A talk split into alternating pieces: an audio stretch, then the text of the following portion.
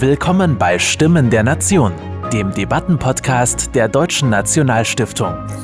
Heute mit einer Diskussionsrunde zum Thema Sie waren ein Herz und eine Seele. Welche Solidarität sollen die Europäer von sich erwarten?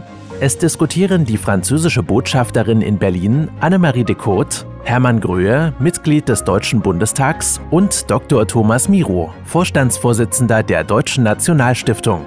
Moderator ist Jörn Thiessen.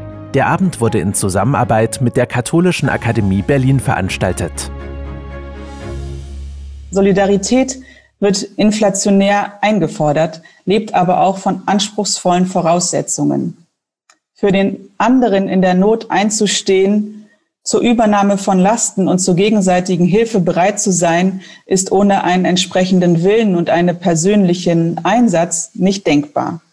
Der Staat kann Rechtsansprüche und soziale Pflichten festlegen, ohne dass dies bei jedem Bürger auf Zustimmung finden, treffen muss.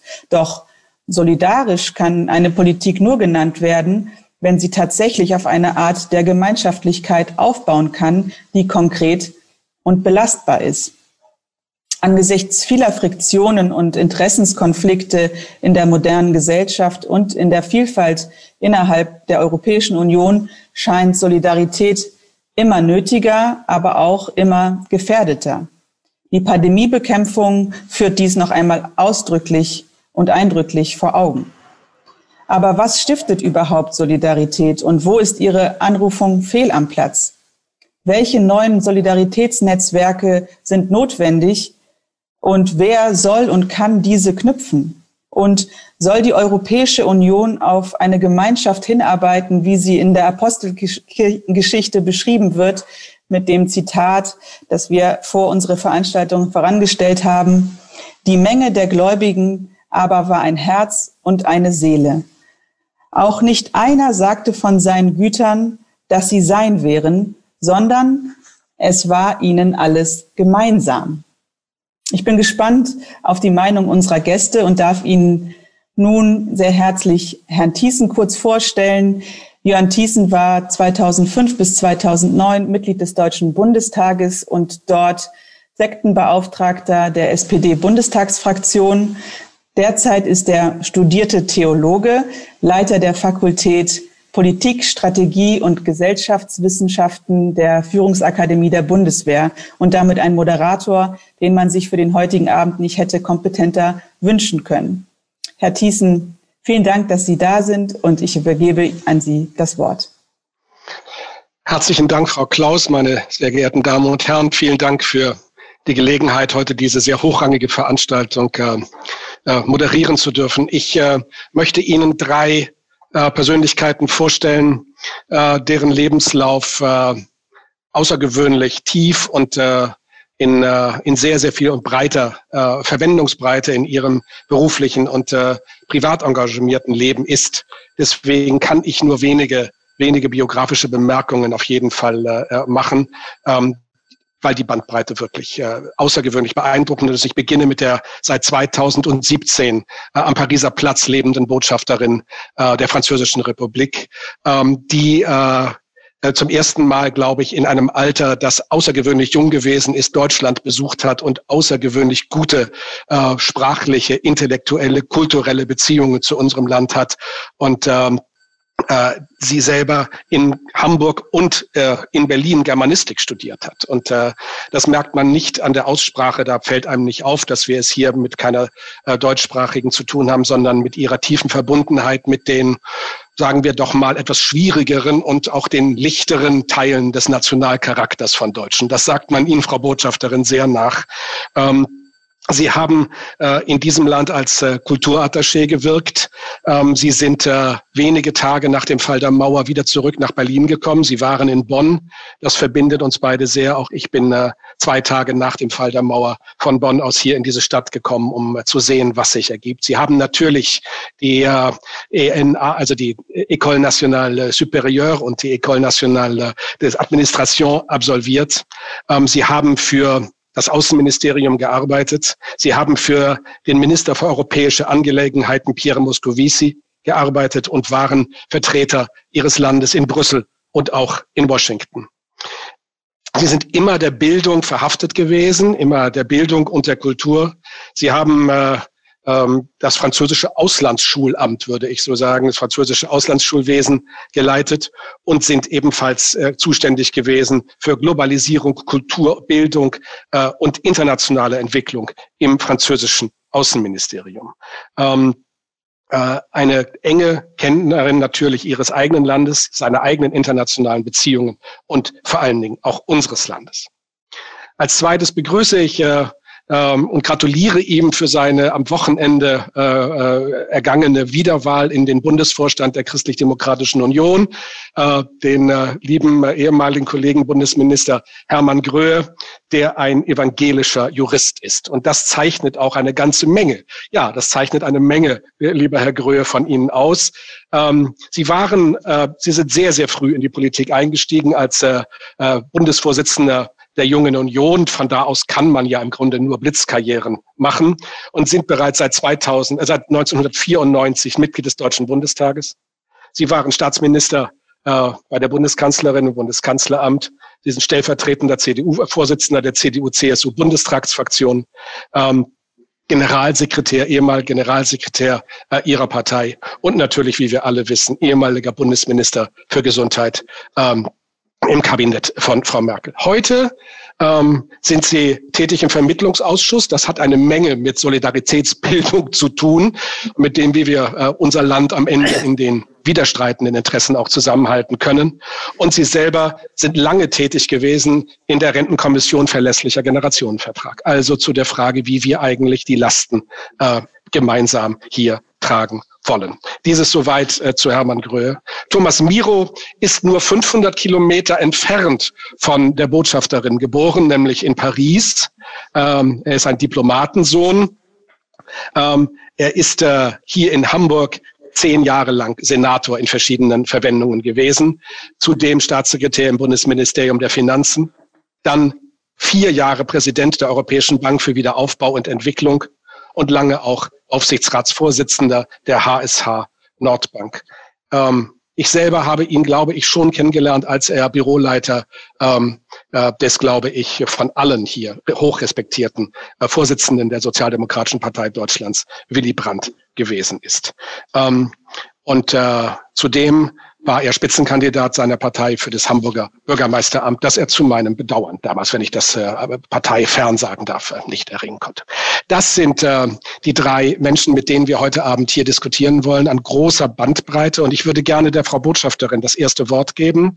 Ähm, Frau Botschafterin, Europa ist entstanden als eine Vereinigung von Kohle und Stahl, ähm, die versucht hat, äh, nach den unglaublichen Kulturbrüchen äh, des Zweiten Weltkrieges zu einer Friedensordnung zu kommen, bei der Deutschland sicherlich nicht das erste Land war, das ähm, dieses Europa anführen sollte, sondern das eingehegt werden sollte äh, in den Frieden, der gebaut worden ist. Wie haben Sie in Ihren Verwendungen diese europäische Solidarität äh, erlebt und äh, wie leben Sie diese Solidarität?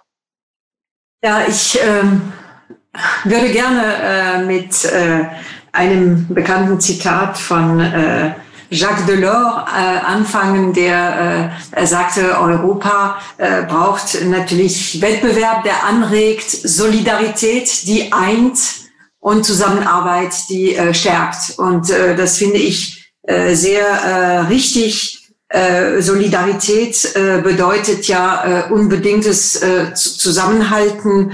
Ähm, aufgrund äh, gemeinsamer äh, Ziele und ähm, setzt auch äh, äh, voraus, dass man äh, äh, eben Einigkeit äh, strebt und äh, äh das ist sicherlich, äh, was mich am europäischen äh, Projekt am meisten immer interessiert hat und überzeugt hat. Es ist natürlich schwer zu erreichen. Und äh, ich glaube, dass äh, diese Solidarität äh, äh, eben äh, nicht leicht zu äh, erreichen ist. Es ist ein ständiger Kampf. Ähm, es ist etwas, das, äh, wofür wir uns äh, ständig äh, einsetzen müssen. Und ich glaube, dass äh, wir nie dabei vergessen sollten, denn oft wird Europa kritisiert, weil es eben so schwer ist und nicht so perfekt ist, wie man es sich vorstellen könnte. Aber immerhin, das europäische Projekt ist sicherlich das größte und ehrgeizigste politische Projekt äh, äh, überhaupt des 20. und vielleicht auch des 21. Jahrhunderts. Und äh, wir haben uns, äh, Sie haben äh, daran erinnert, äh, wie äh, äh, dieses Projekt entstanden ist. Äh, äh es ist äh, von vornherein äh, sehr, sehr ambitiös äh, gewesen und ich glaube, äh, wir können auch mit äh, ähm, ja, mit äh, äh, einer äh, gewissen Zufriedenheit äh, zurückschauen, was äh, gebildet äh, worden ist. Äh, Solidarität äh, ähm, verlangt äh, natürlich weiter äh, äh, Einsatz von den, äh, von den äh, europäischen Völkern. Das ist gerade jetzt äh, äh vielleicht besonders äh, schwierig, weil wir äh, vor großen Herausforderungen stehen im Inneren und äh, im Außen, äh, weil äh, unsere Völker, also das kann ich äh, äh, jedenfalls äh, an, an Frankreich äh, beobachten. Man hat äh, in den letzten drei, vier Jahren gesehen, wie äh, die äh, Gesellschaft sich äh, entwickelt hat äh, in einer Form, äh, ja, es gibt Spaltungen. Äh, es ist nicht nur in, in zwei Gruppen gespalten, sondern es gibt Spaltungen. Äh, äh, manche Soziologen sprechen von Zersiedelungen. Äh, und äh, das hat man äh, durch äh, Ereignisse direkt erleben können, wie die Gilets Jaunes-Bewegung. Und trotzdem hat man äh, äh, äh, gerade bei der ersten Welle der Pandemie äh, gesehen, wie, wie, wie schnell alle äh, einverstanden sind mit äh, äh, der Solidarität und mit einer äh, europäischen Solidarität, mit äh, äh, der Tatsache, dass man sich gegenseitig äh, helfen äh, sollte. Und ich finde, das ist natürlich ein, ein, ein, gutes, äh, ein gutes Zeichen. Also ich, das wäre mein äh, erstes Kommentar. Gestatten Sie mir eine, eine Nachfrage, Frau de Gutt. Ähm, gerade bei all dem, dass wir dem Konstrukt Europa, nicht nur die hier äh, in diesem Chat versammelten, sondern alle wahrscheinlich mit ganz großer Emotionalität und Dankbarkeit äh, äh, äh gegenübertreten muss es uns zu denken geben, dass gerade dieses Virus, das uns hier betreibt, ähm, Zweifel hat auch aufkommen lassen, ob diese Solidarität wirklich krisenfest ist, wenn es um unsere ähm, direkten nationalen Interessen geht.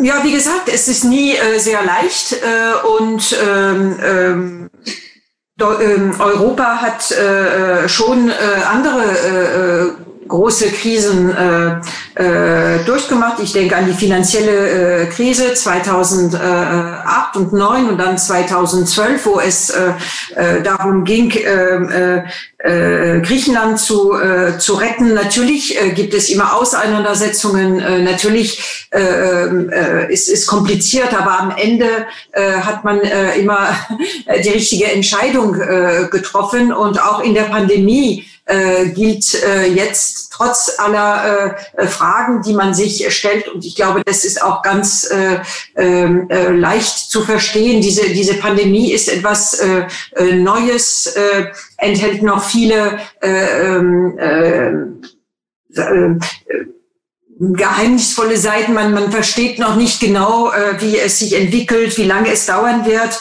Äh, es äh, flößt äh, Angst äh, ein, Unsicherheit. Äh, ähm, äh, es, man spürt, dass es äh, äh, soziale, äh, ökonomische äh, ähm, äh, Wirkungen haben wird. Man kann noch nicht genau erkennen äh, oder äh, abschätzen, äh, wie, wie weit äh, diese Wirken sein werden, diese Konsequenzen. Und äh, deshalb ist es natürlich äh, nicht sehr leicht, äh, manchmal äh, sich hundertprozentig solidarisch zu sein. Aber am Ende hat man hat die Solidarität bis jetzt doch äh, äh, gewonnen, äh, finde ich. Also ähm, es hat einige Zeit gebraucht. Die ersten ähm, Reaktionen waren vielleicht, dass man sich in sich äh, zurückgezogen hat. Man hat gesehen, man wollte sich unbedingt äh, schützen und äh, ist äh, zur Schließung der, der Grenzen gekommen. Äh, das ist Mitte März äh, letztes Jahr passiert. Das passiert jetzt nicht mehr. Man hat äh, äh, gesehen, das ist erstens nicht die richtige Lösung und zweitens äh, äh, äh, es ist total widersprüchlich mit dieser äh, Solidarität, die wir äh, andererseits erreichen wollen. Also ich glaube, äh, ja, man darf nicht naiv sein. Äh, wie gesagt, Solidarität ist etwas, das man äh, auch äh, äh aufbauen äh, muss und äh, auch erkämpfen muss.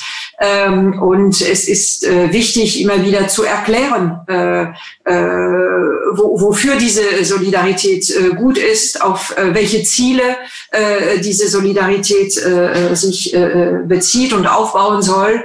Und das ist, ja, ich glaube, das ist eben die, die Sache der, der, der Politik, ne? das äh, zu, äh, zu erklären. Also wenn, wenn wir etwas wollen, wenn wir dieses politische äh, Projekt weiterführen sollen, dann müssen wir genau erklären, äh, wie, wie es geht und äh, wie, es, äh, wie wir es äh, aufbauen wollen. Ja.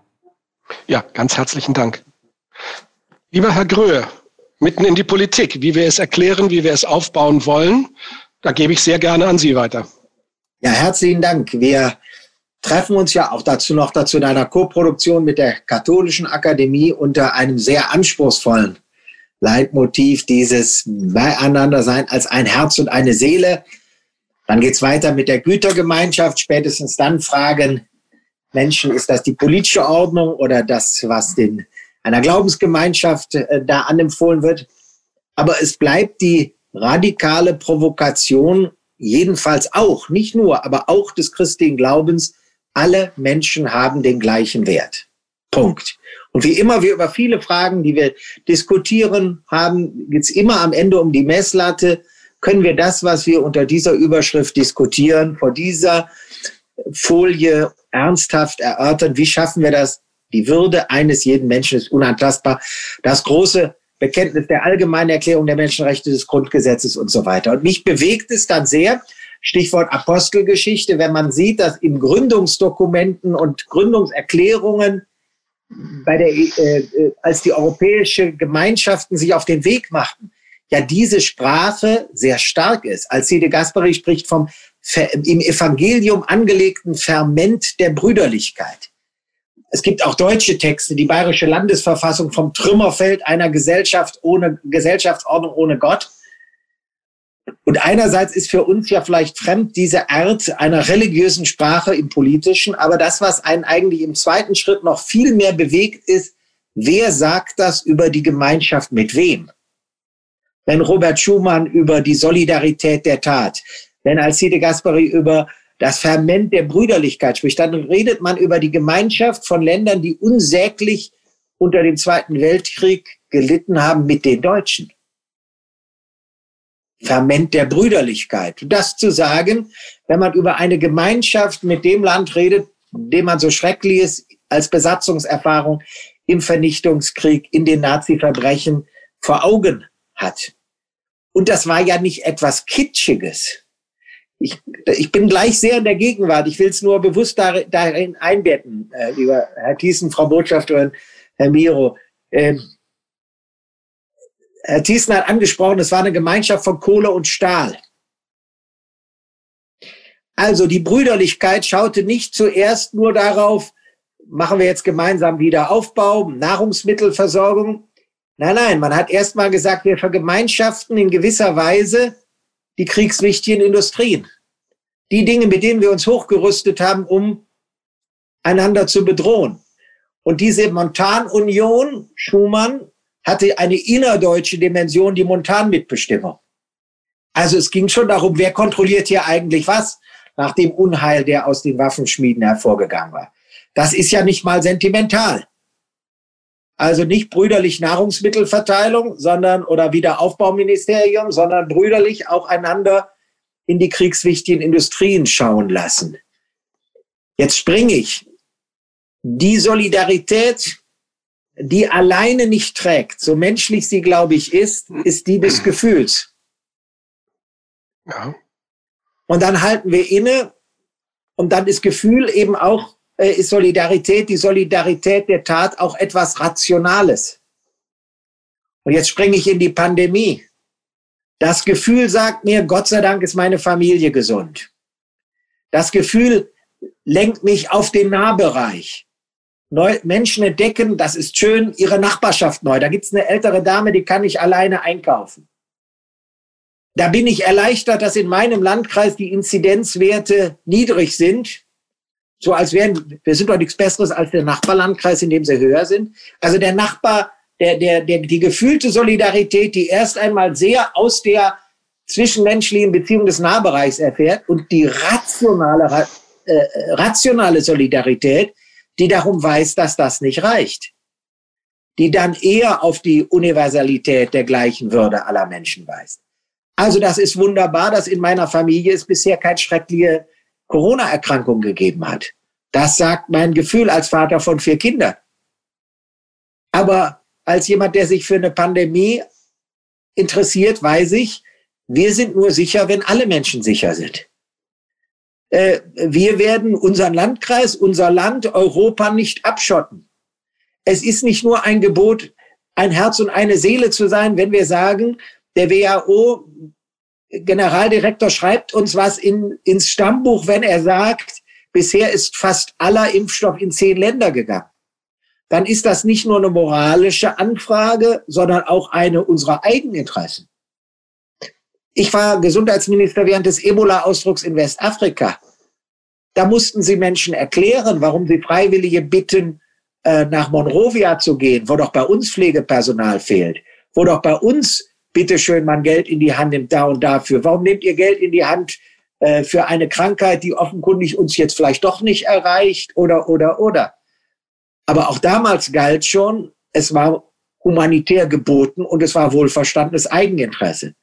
Also insofern denke ich, wo wir uns nur vom Gefühl leiten lassen, das äh, verfliegt schnell und es ist vielleicht sehr schnell nur im Nahbereich. Äh, den, den ich sehe, die gilt die Solidarität und ähm, Bertolt Brecht wusste schon über die im Dunkeln, die sieht man nicht. Aber wenn, die, wenn der Verstand hinzukommt, dann weiß er, äh, dann wissen wir, glaube ich, dass diese Solidarität etwas von dem Grundprinzip eines humanitären Ansatzes, nämlich der gleichen Würde aller Menschen, als Orientierungsrahmen braucht. Und ich finde, wir sollten lernen, das auch nicht gegeneinander auszuspielen. Lassen Sie mich diesen äh, Gedanken auch nochmal bewusst sagen. Es gibt ein Gefühl, der Nähe in Familie, in Heimatstadt, in Region, in Nationalität, in Europa, in der Menschheitsfamilie, das alles Identität von uns ausmacht, dass wir doch nicht gegeneinander ausspülen müssen. Wir freuen, ich freue mich, wenn ich aus Berlin am Wochenende wieder ins Rheinland darf. Ich äh, spüre in äh, Warschau und in Paris eine andere kulturelle Gemeinschaft, und jetzt sage ich was Böses, nicht nur als vielleicht in Afrika, Asien, sondern auch als in Texas. Und das empfinde ich als Nähe. Und dann gibt es doch vieles andere, wo ich mich sehr bewusst als auch Bestandteil der Menschheitsfamilie verstehe. Mhm.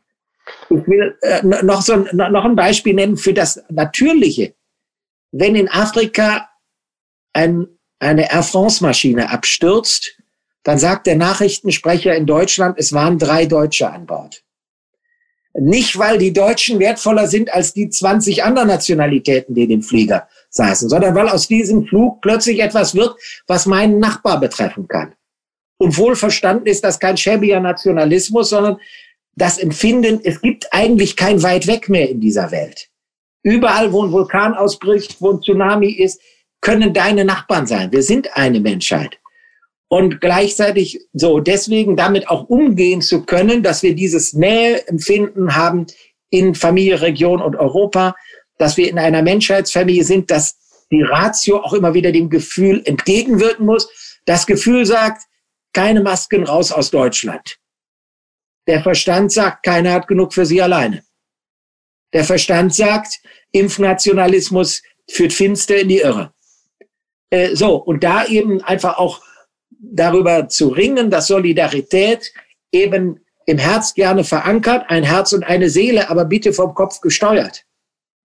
Äh, damit sozusagen auch klar ist, die rationale Dimension führt auch gegen Engführungen einer bloßen Gefühlsaufwallung für die, die für mir vermeintlich näher sind als andere. Und darin liegt dann schon der Keim menschenfeindlicher Spaltungen. Und deswegen eine Solidarität des Kopfes, die immer wieder auch korrigiert, wenn das Herz uns vielleicht einmal in die Irre führt. Ganz herzlichen Dank, Herr Gröhl. Vielen Dank. Ich gebe an den Vorsitzenden der Nationalstiftung. Lieber Thomas Miro. Ja, ich würde gerne anknüpfen an das, was Hermann Gröhl gesagt hat und es äh, komme aber, wenn man so will, von einer bisschen anderen Ecke. Zunächst mal die Frage, haben wir es eigentlich mit einer Grundbereitschaft zu Solidarität in Europa zu tun? Da ist ganz interessant, dass die Bertelsmann Stiftung ja immer diese regelmäßigen Untersuchungen vorlegt über Stimmungen und Einschätzungen in Europa. Und die letzte, die sie dazu vorgelegt hat, stammt aus dem Dezember und hat genau dieses Thema zum Inhalt.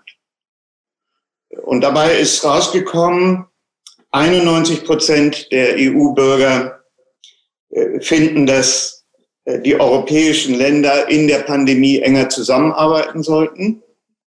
89 Prozent meinen, die EU solle in der Pandemie eine größere Rolle spielen.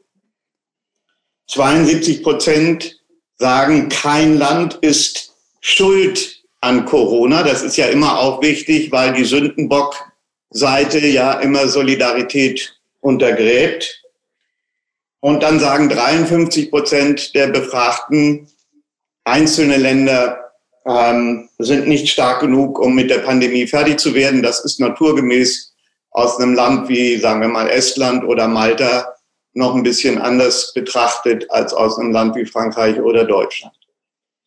Diese Untersuchung ist auch deswegen interessant, weil sie eine Korrelation herstellt zwischen Solidarität und Empathie und feststellt, dass es einen Zusammenhang gibt, aber keinen ein eindeutigen. Also es ist nicht so, dass nur da, wo die Empathie groß ist, die Solidarität auch groß wäre. Es ist allerdings so, dass da, wo viel Empathie herrscht, die Bereitschaft zur Solidarität mindestens graduell höher ist. Und bezogen auf die Empathie wiederum fand ich interessant, dass jetzt grob vereinfacht gesagt, äh, im Süden der EU mehr Empathie anzufinden war als im Norden, äh, unter Ärmeren mehr als unter Reichen, äh, unter Älteren mehr als äh, unter Jüngeren und dass es einen wirklichen Unterschied gab zwischen denen, die zu christdemokratischen, sozialdemokratischen Parteien neigen einerseits und denen, die zu populistisch, nationalistischen Parteien andererseits neigen. Da ist die Empathie deutlich weniger. Also einerseits, ich berichte das, weil ich glaube, einerseits müssen wir uns mit der Frage beschäftigen, gibt es in der Gesellschaft grundsätzlich die mentalen, die Einstellungsvoraussetzungen, um Solidarität zu üben. Und das Zweite ist dann, was macht man als Organisation, als Institution, als Politik, als Staaten, als staatenähnliche Gemeinschaft, ähm, um Solidarität zu organisieren. Denn das ist ja wichtig. Wir haben ja in Deutschland nicht umsonst einen Solidaritätszuschlag über 30 Jahre bezahlt. Den hat man ja nicht freiwillig eingezahlt als Bürger mal mehr und mal weniger, sondern da ist von oben in Anführungszeichen gesagt worden, äh, der Osten muss aufgebaut werden. Und jetzt gibt es einen Solidaritätszuschlag. Der ist dann gezahlt worden. Und wie lange ist der eigentlich mehr oder weniger klaglos gezahlt worden? So lange, wie es eine Wahrnehmung gab, dass der Osten einen Nachholbedarf hat in dem Augenblick, wo viele Leute in den Osten gefahren sind und festgestellt haben, dass viele kleine, schöne Städte in der früheren DDR heute eigentlich viel toller aussehen als, sagen wir mal, im Ruhrgebiet, fing das mit der Solidarität an, etwas zu bröckeln. Da gab es die Frage, ist das eigentlich noch gerechtfertigt? Und das ist im europäischen Maßstab noch viel stärker. Äh, Solidarität muss so organisiert werden, dass es auch nachvollziehbar ist, warum sie ausgeübt werden soll. Und das äh, kann sich auf ein einzelnes Ereignis beziehen, auf ein einzelnes Thema. Ich glaube, alle von uns haben die Bilder aus Bergamo vor Augen mit diesen schrecklichen Verhältnissen im Frühjahr. Und da hat es viel Hilfsbereitschaft dann auch gegeben aus der Zivilgesellschaft. Aber jetzt haben wir eine Situation, wo zum Beispiel aus diesem gigantischen Fonds, der in der EU aufgebaut wird, 750 Milliarden, unvorstellbar viel Geld, knapp 210 Milliarden nach Italien gehen soll. Und da wird natürlich sehr genau geguckt werden, was passiert da eigentlich mit 210 Milliarden Euro. Ich lasse jetzt mal das ganze Thema dunkle Kanäle weg, obwohl das auch wichtig ist. Aber wozu nutzt Italien 210 Milliarden? Und deswegen glaube ich, dass wenn wir über Solidarität in Europa reden, äh, und da greife ich das Stichwort von Hermann Gröhe auf, dass das eben nicht äh, zu naiv werden darf. Das muss picobello gemacht werden. Es muss deutlich werden, dass Gelder, in, die von allen aufgebracht werden, auch wenn es zunächst mal nur Schulden sind, aber irgendwann muss man sie ja zurückzahlen, dass die vernünftig verwendet werden, dass es Transparenz gibt, dass es eine Rationalität in den Investitionen gibt. Das heißt, Transparenz und so ein, wenn man so will, fast technokratisch äh, klingender Begriff wie Effizienz sind aus meiner Sicht gerade auch im europäischen Maßstab unglaublich wichtig, um Solidarität nicht den Boden zu entziehen, nicht zu äh, Reaktionen zu kommen, die Solidarität in einem nächsten Fall unmöglich machen. Und meine abschließende Bemerkung hier zu Anfang ist, wir haben, glaube ich, ein Problem äh, in Europa seit Jahrzehnten und da sind wir nicht sehr weit mitgekommen. Das ist die Frage, in welchem Maße gibt es eine europäische Öffentlichkeit? In welchem Maße weiß ich eigentlich, wie es dem Nachbarn geht? Das ist zwischen Deutschland und Frankreich vielleicht inzwischen relativ gut. Aber sagen wir mal, die Kenntnisse äh, die ein äh, auch gebildeter Mensch aus der Mittelschicht in Portugal hat über die Lebenswirklichkeit äh, in Litauen oder in Lettland, ist sehr begrenzt. Wir wollten aber eine große Europäische Union haben. Und ich glaube, dass wenn wir uns über Solidarität Gedanken machen, wir uns auch immer neu und noch einmal Gedanken machen müssen über die Frage, wie können wir eine europäische Öffentlichkeit besser herbeiführen? Wie können wir dafür sorgen, dass überhaupt verstanden wird und dann auch nachempfunden wird, was in anderen Ländern der Europäischen Union, die vielleicht nicht unmittelbare Nachbarn sind, äh, überhaupt passiert. Und das ist, glaube ich, ein Riesenthema, ein Riesenproblem, weil es sehr viel mit Sprache zu tun hat und Europa hat eben nicht die eine Sprache. Äh, in administrativen kann man sagen, Englisch oder schlechtes Englisch ist die gemeinsame Sprache der Europäer. Aber das ist sie eben nur auf der Ebene derer, die an Schreibtischen sitzen. Sie ist es nicht in der sonstigen realen Welt. Und das macht es so schwer, eine europäische Öffentlichkeit herzustellen. Ganz herzlichen Dank, Thomas Miro. Ich möchte gerne in diesem Zusammenhang eine Frage an die Frau Botschafterin stellen. Jürgen Habermas hat gesagt, wer sich solidarisch verhält, nimmt im Vertrauen darauf, dass er andere äh, in diese Solidarität hineinnimmt, auch eigene Nachteile in Kauf. Solidarität hat auch immer etwas mit Distanz zu tun. Ähm, wie stellt man so etwas her? Also die Freundschaft zwischen unseren Ländern, die wird nicht nur beschworen, die wird gelebt. Ähm, die ist ganz sicher eine, eine, eine sehr, sehr große äh, Gemeinschaftlichkeit mit auch großem Vertrauen. Aber sind wir bereit? Was empfinden Sie? Sind wir bereit, in Solidarität mit anderen auch wirkliche Nachteile für uns selbst, unsere Staaten in Kauf zu nehmen? Ja, sicher. Ich würde sagen, wir tun es äh, jeden Tag. Das tun wir auch zusammen. Also ich glaube, man darf nicht äh, vergessen, wie, ähm, wie es äh, zu dieser äh, engen äh, deutsch-französischen Freundschaft und Zusammenarbeit gekommen ist. Das ist wirklich äh, der, ein, ein, der politische äh, Wille, äh, sich zu versöhnen äh, mit der Überzeugung, äh, dass es äh, eben das Richtige ist. Und äh, äh ich glaube, ähm, das, das darf man eben nicht äh, vergessen. Das ist nicht gegeben ein für alle Mal. Da muss man immer wieder daran arbeiten.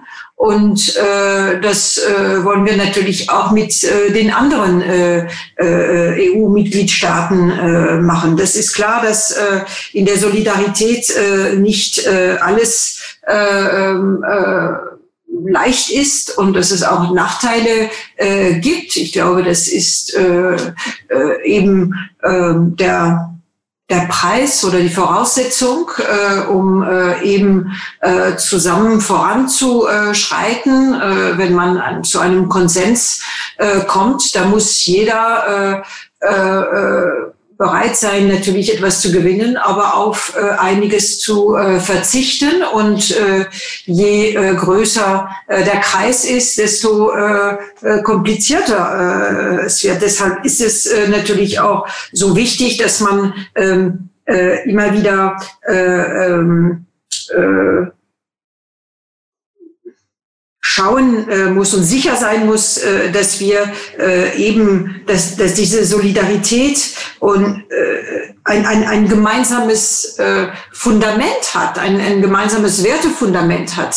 Äh, äh, Herr Grö hat es äh, vorhin äh, ähm, äh, nochmal äh, angedeutet. Ne? Demokratie, Freiheit, Rechtsstaat, äh, sind die, die, die Werte, äh, auf die äh, die Union äh, äh, gebaut äh, haben. Und ich glaube, äh, es kann äh, zu keinem äh, Gefühl der Gemeinschaft kommen, ohne diese gemeinsamen Werte.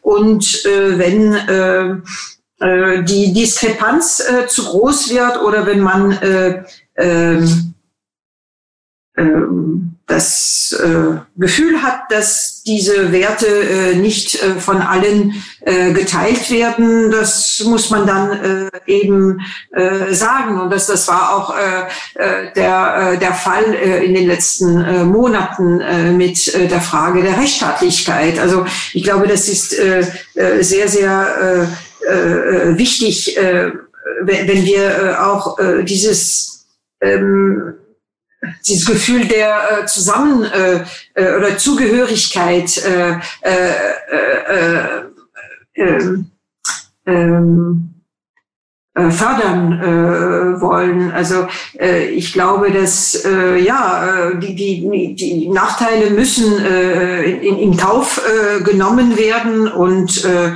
äh, Transparenz ist äh, auch wichtig, äh, damit man sich im Klaren ist äh, darüber und äh, damit man sich auch im Klaren ist äh, darüber, dass die äh, Vorteile am Ende viel viel größer sind und ähm, äh, äh dass, dass es sich lohnt, nicht nur aus Herz und Seele, aber weil es um Staaten äh, geht, um Völker und Staaten, die Interessen haben und äh, das darf man nicht äh, äh verneinen.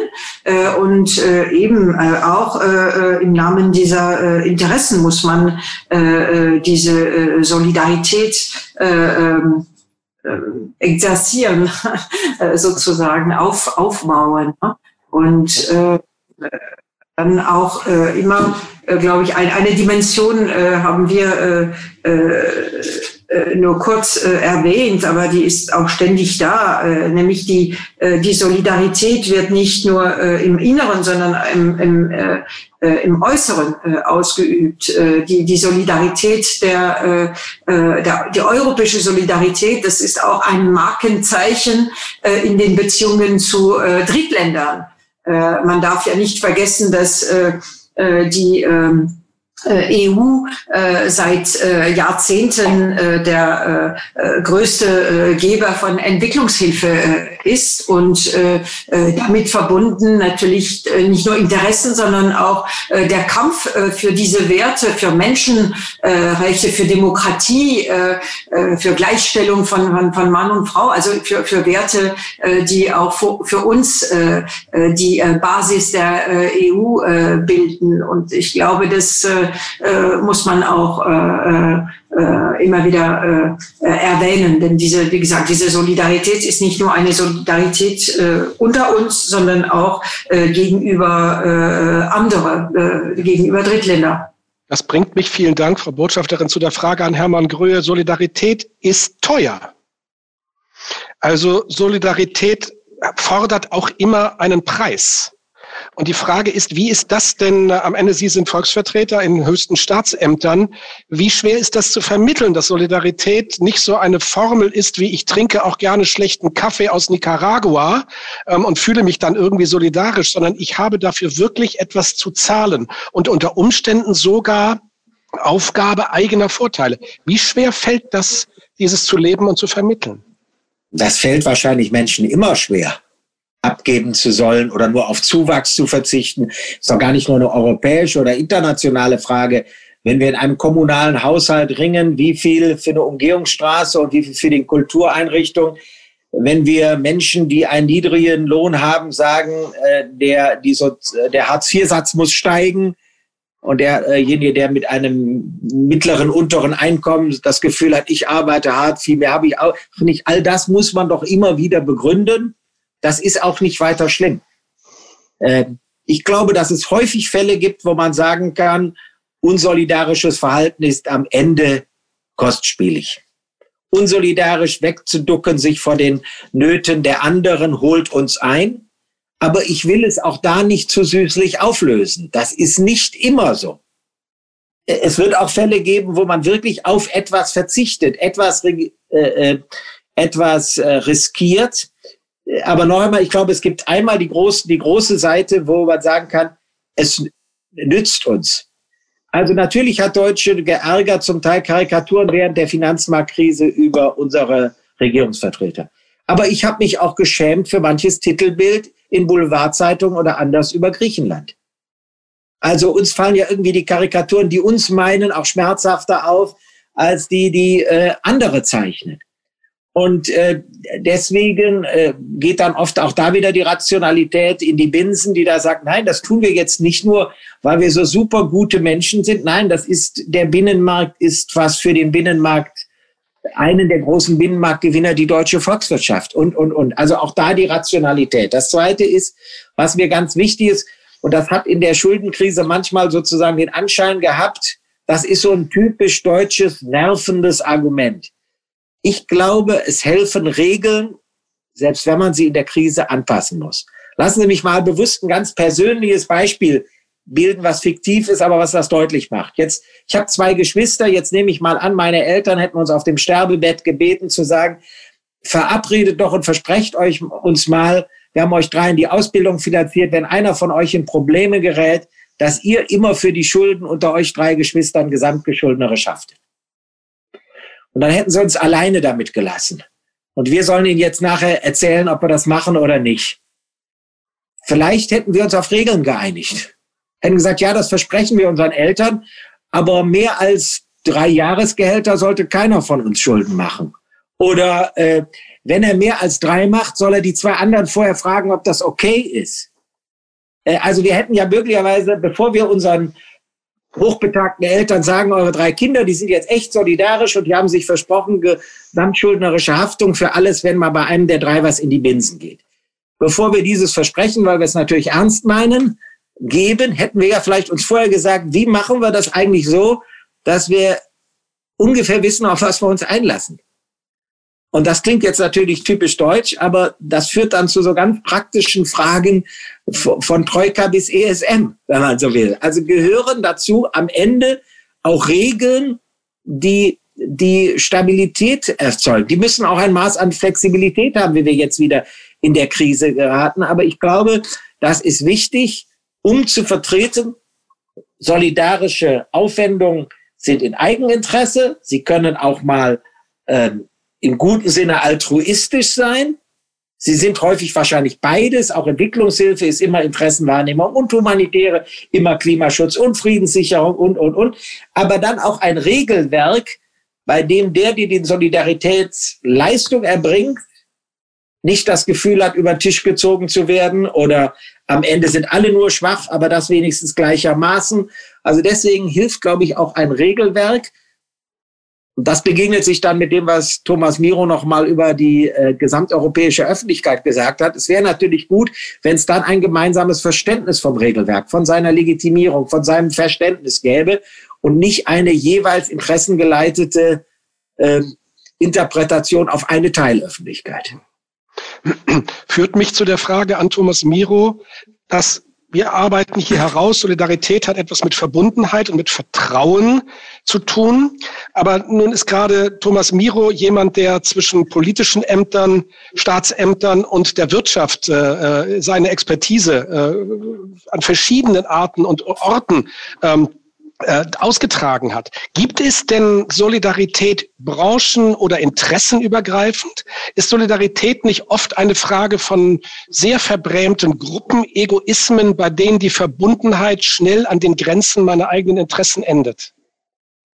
Naja, Wirtschaft funktioniert in unserer Ordnung in erster Linie im Wettbewerb und äh, Solidarität ist da, glaube ich, äh, nicht das richtige äh, Stichwort. Man muss sich aber ja auch im Klaren darüber sein, Solidarität richtet sich oft auch gegen andere. Also wir haben viel über das Christentum gesprochen. Die andere große Quelle, wenn man so will, oder das andere große Gefäß äh, für Solidarität war die Arbeiterbewegung. Und in der Arbeiterbewegung hat sich Solidarität herausgebildet, um die eigenen Verhältnisse zu verbessern im Kampf gegen andere. Und es ist ja auch kein reiner Zufall, dass noch Anfang der 80er Jahre sich eine Bewegung in Europa herausbilden konnte unter dem Namen Solidarität, nämlich in Polen.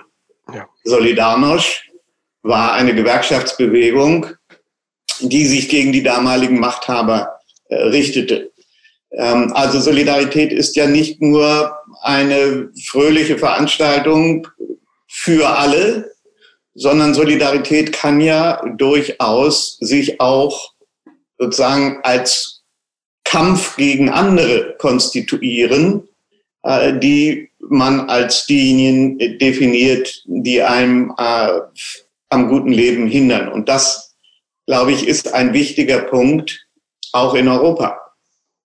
Wir werden auf Dauer Solidarität in Europa nicht aufrechterhalten können, wenn es uns nicht gelingt, die Lebensverhältnisse in Europa anzugleichen. Wenn es eine Wahrnehmung gibt, dass immer nur dieselben gewinnen und immer dieselben verlieren, wird Europa auseinanderbrechen.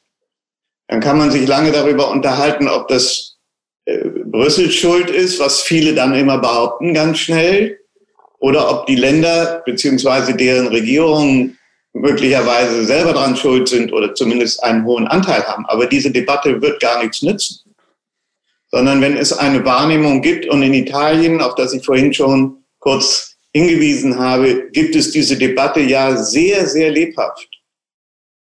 Äh, haben wir eigentlich was von Europa? Oder sind wir immer die Deppen in Europa? Und wenn es ernst wird, äh, kommen lieber die Russen und die Chinesen mit äh, neuer Medizin oder mit Helfern oder mit Masken als äh, unsere Kollegen aus Europa.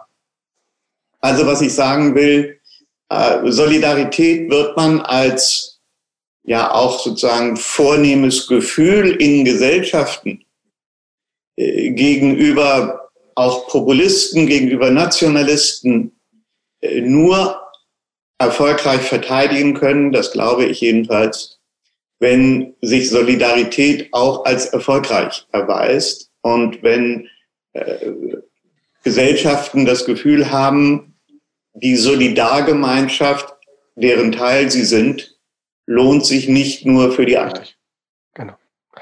Herzlichen Dank, Herr Miro. Ich möchte gerne an Frau Klaus geben, die vielleicht ein oder zwei Fragen aus dem äh, Auditorium äh, an die Teilnehmenden richtet. Ja, gerne. Äh, dann eine konkrete Frage an Herrn Gröhe zum Thema Herz und Verstand. Ähm, äh, da fragt jemand oder beziehungsweise äußert die Meinung, dass es zurzeit diejenigen im Aufwind sind, die Solidarität predigen, aber Egoismus beziehungsweise Nationalismus meinen.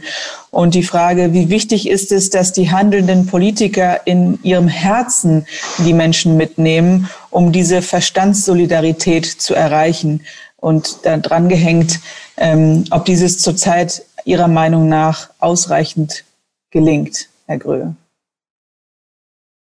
Also wir haben ja erkennbar in der Politik die Gefahr von, ich nenne es bewusst Pseudosolidarität nach dem Motto, äh, wir gegen die.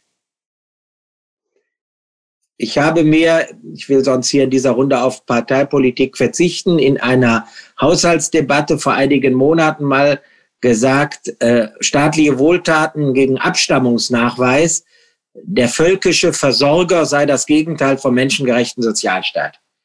Also natürlich gibt's die Gefahr überall, äh, My Family First oder America First oder was auch immer.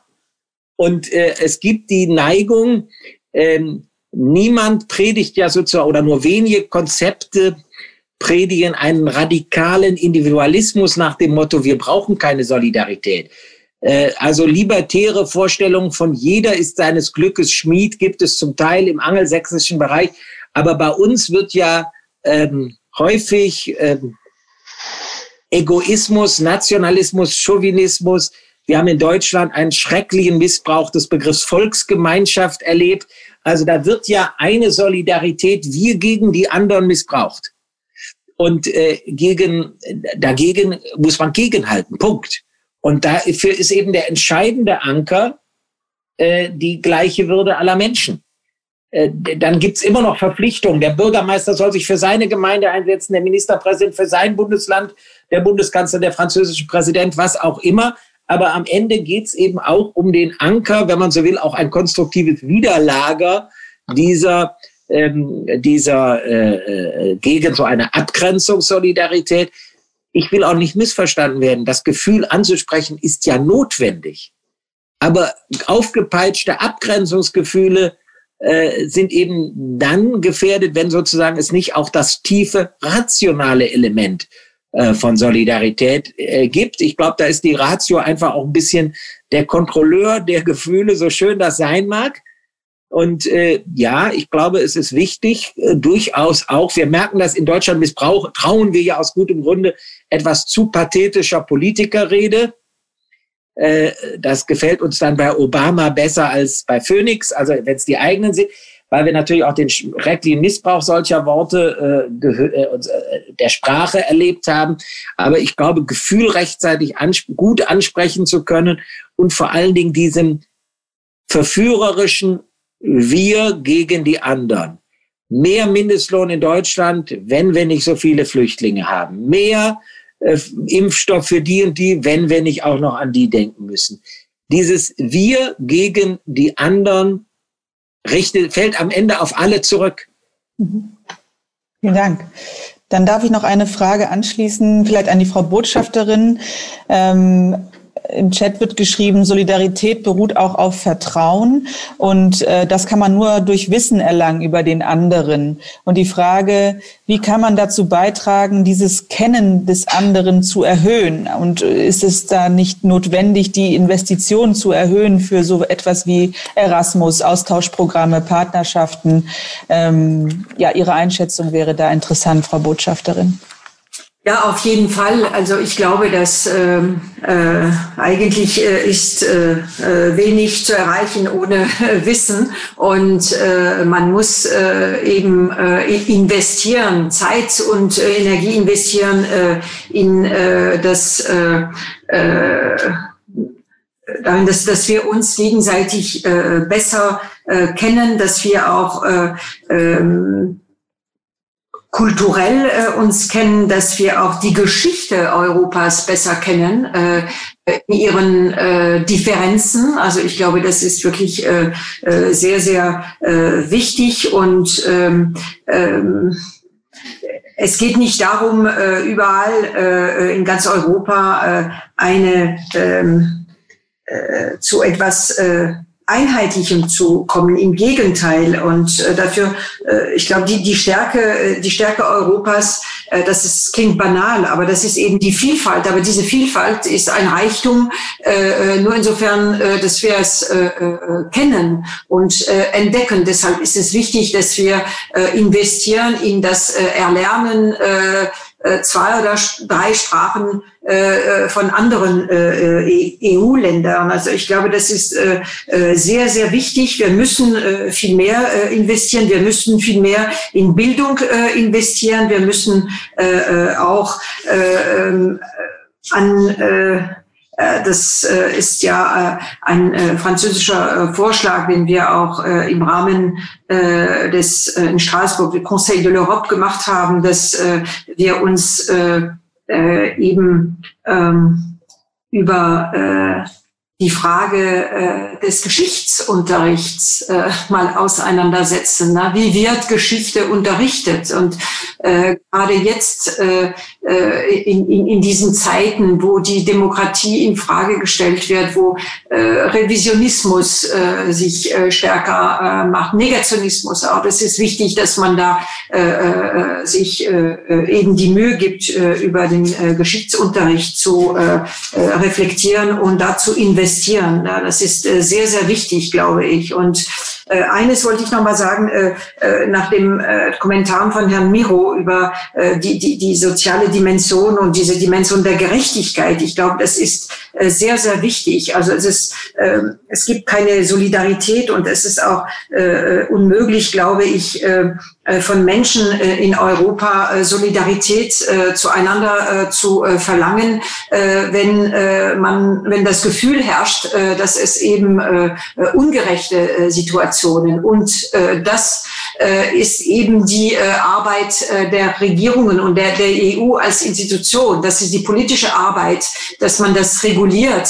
Ähm, äh, Herr Macron hatte in seiner äh, äh, Sorbonne-Rede 2017 ähm, äh, von einem Europa, das die Bürger schützt, gesprochen. Und ähm, eben dieses Schutzschild, das ist auch eben das, das, das Gefühl ähm, ähm, äh, wahrnehmen, dass äh, für manche ähm, eben Ungerechtigkeit äh, herrscht. Also wir äh, haben uns, ich gebe jetzt ein, ein kleines äh, Beispiel, das aber bei uns sehr äh, wichtig war, auch in der Skepsis gegenüber Europa. Das war äh, diese Diskussion über die Entsenderichtlinie. Äh, dass es in Europa Unterschiede gibt, das ist okay, ich glaube, das, das kann man äh, verstehen. Aber äh, äh, dass man an, an, am gleichen Ort für die gleiche Arbeit nicht den gleichen Lohn bekommt,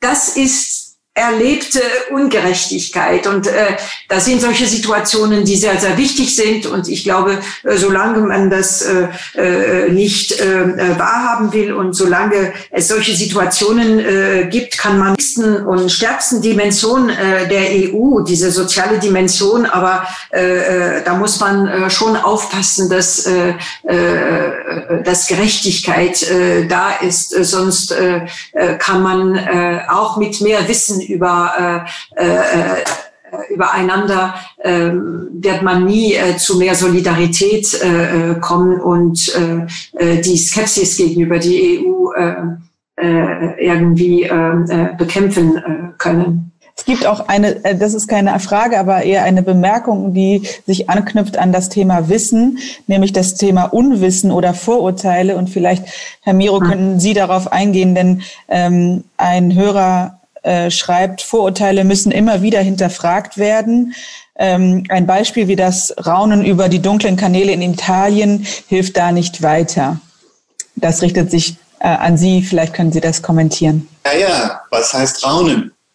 Äh, wir haben es da mit einer objektiv schwierigen Situation zu tun. Äh, das ist ja nichts, dass man den Italienern ans Jackett klebt unter dem Gesichtspunkt bei euch ähm, geht das in dunkle Kanäle, ähm, sondern darüber gibt es in Italien eine riesige Debatte. bis hin zu der gegenwärtigen Regierungskrise in Italien.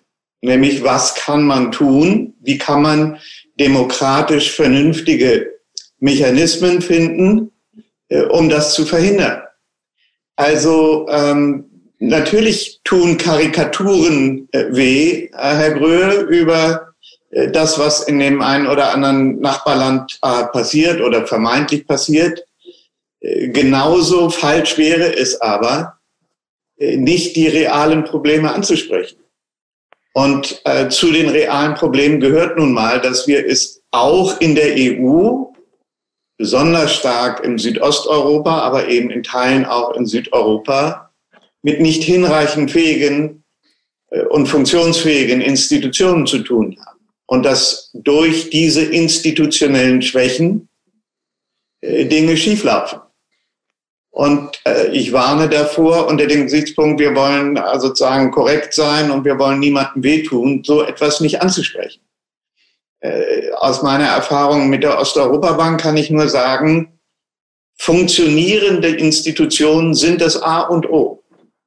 Wenn man mich gefragt hat, was hat eigentlich den Unterschied gemacht in dem Erfolg mancher mittel- und osteuropäischer Staaten und dem Misserfolg anderer, würde ich sagen, da hat es viele Faktoren gegeben. Aber wenn ich einen herausheben müsste, dann ist es die Frage, hat man nach dem Fall der Mauer in diesen Ländern funktionierende Institutionen und übrigens auch funktionierende rechtsstaatliche Mechanismen geschaffen. Und da, wo das gelungen ist, sind die Länder relativ weit gekommen und da, wo es nicht gelungen ist, äh, sind sie ziemlich stark stecken geblieben.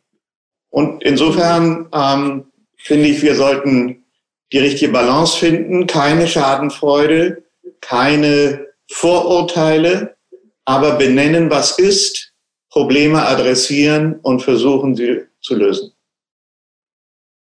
Das bringt mich zu, zu der Schlussfrage, die ich allen drei Panelisten äh, gemeinsam stellen möchte. In der Tat gibt es einen großen Unterschied zwischen Vertrauen, Solidarität und Liebe. Die Liebe hinterfragt nicht nach äh, der Rationalität. Aber Solidarität hat immer auch ein vertrauensbildendes, rationales Element, denn sie muss an andere vermittelt werden, die weit über den Kreis derer hinausgehen, äh, die äh, als Liebeskreise gesehen werden können. Ich möchte mit der Botschafterin beginnen und alle, allen dreien die gleiche Frage stellen. Welche Chancen haben Sie als Person des äh, wichtigen öffentlichen Lebens, ähm, als Vertreter äh, der französischen Nation, als Vertreter des deutschen Volkes, Thomas Miro als der Vorstandsvorsitzende der Nationalstiftung. Was haben Sie für Chancen, diese Projekte, konkrete Ideen, Projekte von rationaler Solidarität zu fördern und zu befördern? Frau Botschafterin. Ja, ich hoffe eine ganze Menge. Jedenfalls äh, ähm, äh, arbeite ich äh, daran. Ich glaube, dass äh, äh, zentral ist äh, Vertrauen. Und äh, um Vertrauen zu äh, erreichen, ist Wissen, äh, Information und Wissen und Austausch äh, wichtig. Deshalb äh, sehe ich auch äh, meine äh, Rolle als äh, äh, Botschafterin hier äh, eben darin, dass äh, alles getan werden muss. Also gerade äh, in dieser äh, sehr äh, besonderen Situation, die wir in der deutsch-französischen äh, Zusammenarbeit kennen, wo äh, das ist eine, äh, eine Zusammenarbeit, die sehr äh, äh, intensiv ist, sehr außergewöhnlich. Die, es gibt kein Thema, es gibt wirklich kein Thema, wo wir uns äh, nicht äh, zuerst fragen, was machen, wie ticken die äh, Deutschen äh, äh, in diesem Bereich, was machen sie, wie äh, äh, gehen sie diese Herausforderung äh, äh, an oder was äh, können wir voneinander lernen. Also das ist wirklich eine sehr, sehr tiefe äh, Zusammenarbeit. Aber und, und das läuft sehr gut, sehr direkt, sehr intensiv auf äh, der Ebene der äh, Institutionen, der Regierungen. Aber man darf natürlich nicht äh, vergessen, dass es dahinter äh, eben ein Volk, ein deutsches Volk, ein französisches Volk gibt. Und äh, äh, es kann eben nicht nur auf äh, der Ebene der äh, Regierungen passieren, zumal in, in, den, in den Bevölkerung, der Bevölkerung, wie ich am Anfang gesagt habe, vieles passiert, vieles sich entwickelt in den letzten Jahren. Und ähm, äh, es ist manchmal auch schwer zu analysieren. Es sind Entwicklungen, die auch nicht äh, äh ganz äh, zu, zu, zu Ende sind.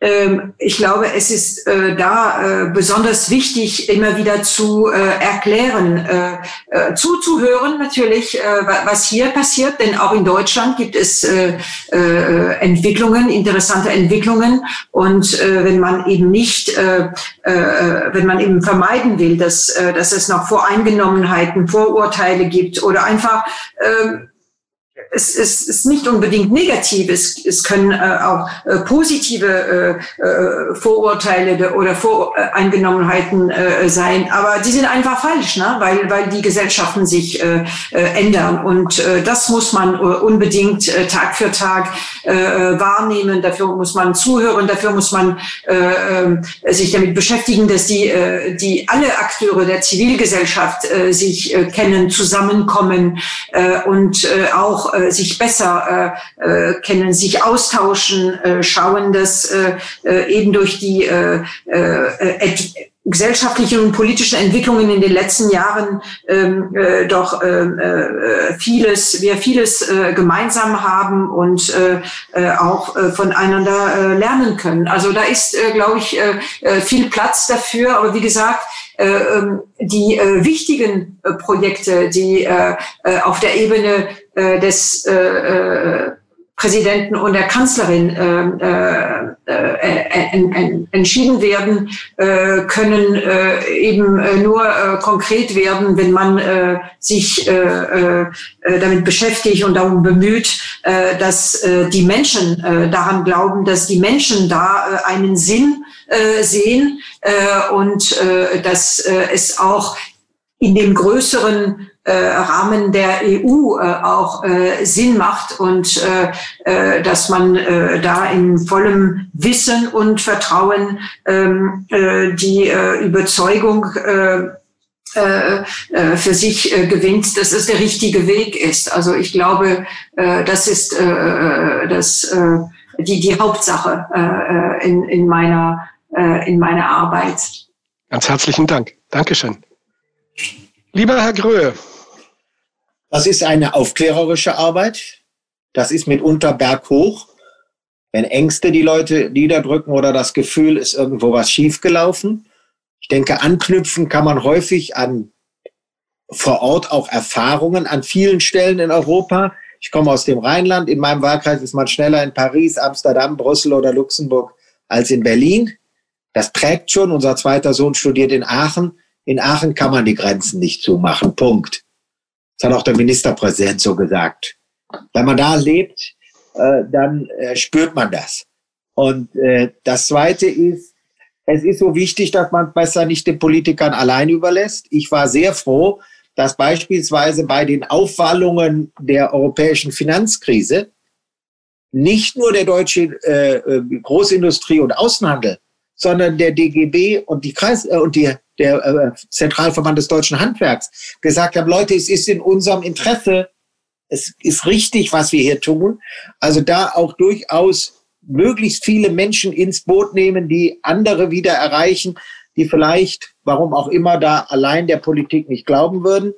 Und weil natürlich nur der DGB und die Arbeitgeber oder nur die Nähe zu Aachen nicht reichen, am Ende braucht es auch Vertrauen in Regelwerk. Da bin ich nochmal auch bei dem, was äh, Herr Miro gesagt hat, also sozusagen die Spielregeln zu erklären und dann, also ich kann den Menschen erklären, was im Aachener Raum ist. Ich kann Ihnen schon nicht erklären an jeder Schengen-Ecke, wo was wie gemacht wird, aber da die Grundprinzipien, da die Regeln und ein Grundvertrauen daran, dass Solidarität sich, wenn sie nicht im unmittelbaren Nahbereich angelegt ist, einfach Regeln braucht und darüber transparent zu sprechen, dass auch ähm, ja, zu erläutern. Das ist, glaube ich, ein Weg auch gelegentlich den Berg hoch, aber dann denke ich doch auch als gemeinsame Erfolgsgeschichte zu zeigen. Es lohnt sich. Und wir erklären, wo Europa äh, unzureichend ist.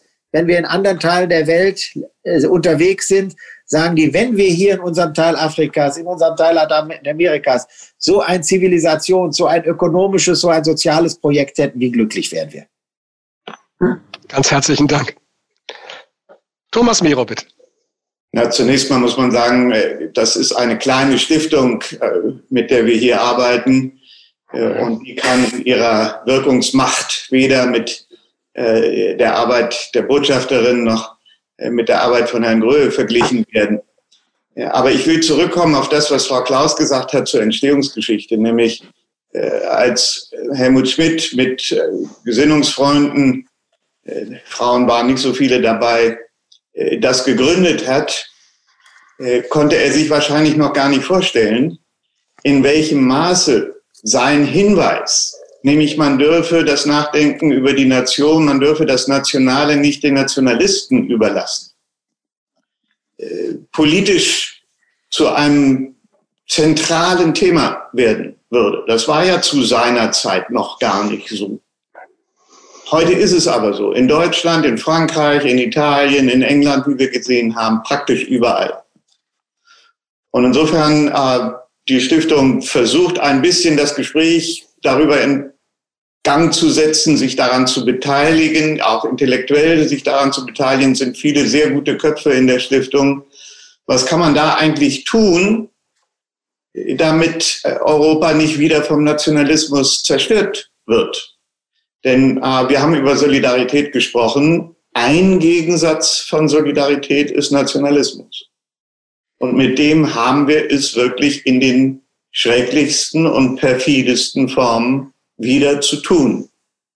Und damit muss man sich äh, beschäftigen, auch da, wo es schwierig ist, nämlich in dieser sehr schwierigen Kalibrierung von, was wollen wir national regeln, was können wir national regeln und was äh, wollen wir europäisch machen. Traut sich ja heute kaum noch jemand zu sagen, wir wollen die Vereinigten Staaten von Europa haben. Gilt man als naiv und überidealistisch. Ähm, aber was wir eigentlich wollen, ist anders auch nicht so ganz einfach zu definieren. Äh, und dieses Gespräch, wie gesagt, mitzuführen, äh, da kann die Stiftung eine Stimmung, Stimme dabei haben. Äh, und wenn dann äh, solche Gespräche wie heute Abend zustande kommen, dann ist aus unserer bescheidenen Sicht schon einiges erreicht. Ganz herzlichen Dank, Thomas Miro. Ich möchte jetzt zu einem Schlusswort an Frau Schneider von der Katholischen Akademie geben.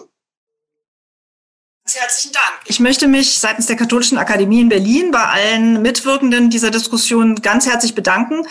Und für mein Augenmerk ist heute vor allem auf die politisch rationale Seite der Solidarität gelenkt worden. Es war eigentlich durchgängig so ein Motiv. Ich bringe nochmal verschiedene Begriffe gefallen sind.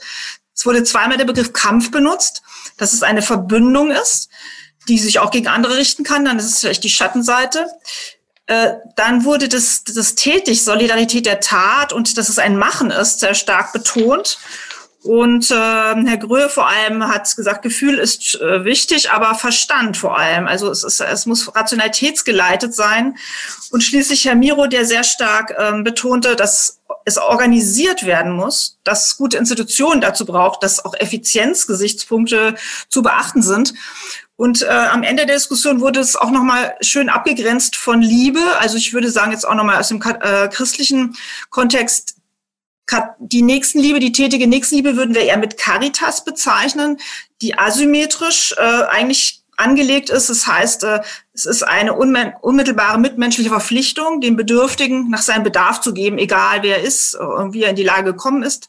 Solidarität hat sich für mich nochmal sehr stark rauskristallisiert als ein, eine eher symmetrische Beziehung des Versprechens auf Gegenseitigkeit, dass wir also ähm, bereit sind, äh, sowohl Leistungen als auch äh, Lasten gemeinsam zu schultern und zu tragen, und zwar eben so, dass man in einem unvorhergesehenen Schicksalsfall eben für den anderen einsteht. Und wir wissen sozusagen vorher nicht, äh, wen es trifft und wie. Und ein durch ein, ein Motiv, was auch äh, stark war, war die Frage der, der Ungerechtigkeit. Also wenn dauerhaft Asymmetrien wahrgenommen werden, was in Europa scheint mir im Moment der Fall ist. Also diese Wahrnehmung, dass die einen immer gewinnen und die anderen immer verlieren, das wurde ja so gesagt vorhin, dann ist, glaube ich, eine, eine Hauptfrage an, an Europa. Glauben wir in Europa eigentlich an die Bereitschaft zur Gegenseitigkeit? Und da möchte ich zum Schluss ähm, eigentlich diese doch Versuche ansprechen, die doch viele Unternehmen, dass wir also außer äh, der Debatte um Hilfsprogramme, gemeinsame Schulden mit und ohne Konditionen, also dringend weitere Felder definieren sollten, auf denen allen Gutwilligen klar ist, da kann keiner ohne den anderen äh, die Aufgaben bewältigen und auch jeder bringt es ein, was er am besten kann äh, und soll das auch einbringen so dass also vielleicht wir wieder mehr sehen, äh, dass wir nicht nur die Vorteile teilen, sondern auch äh, bereit sind, füreinander Opfer zu bringen. Und ich hoffe, dass wir auch in weiteren Debatten um Europa und das Verhältnis von Nationalstaat und Europa solche, solche Handlungsfelder, dass es uns gelingt, die überzeugend zu definieren, so dass wirklich viele einsehen, vieles schafft man nicht alleine. Und mit diesem äh, Schlusswort ähm, möchte ich Sie alle, die Sie äh, dabei waren, zugehört haben, ähm, möchte ich Ihnen herzlich danken für Interesse und hoffe, dass Sie dann bei unserem dritten Abend, den wir in dieser Reihe schon für den Mai äh, uns vorgenommen haben, dass Sie dann wieder dabei sind. Herzlichen Dank an die Deutsche Nationalstiftung und an unsere äh, Diskussionsgäste und nun wünsche ich Ihnen allen einen schönen Abend. Das waren Stimmen der Nation der Debattenpodcast der Deutschen Nationalstiftung. Weitere Informationen zur Arbeit der Stiftung erhalten Sie unter www.nationalstiftung.de.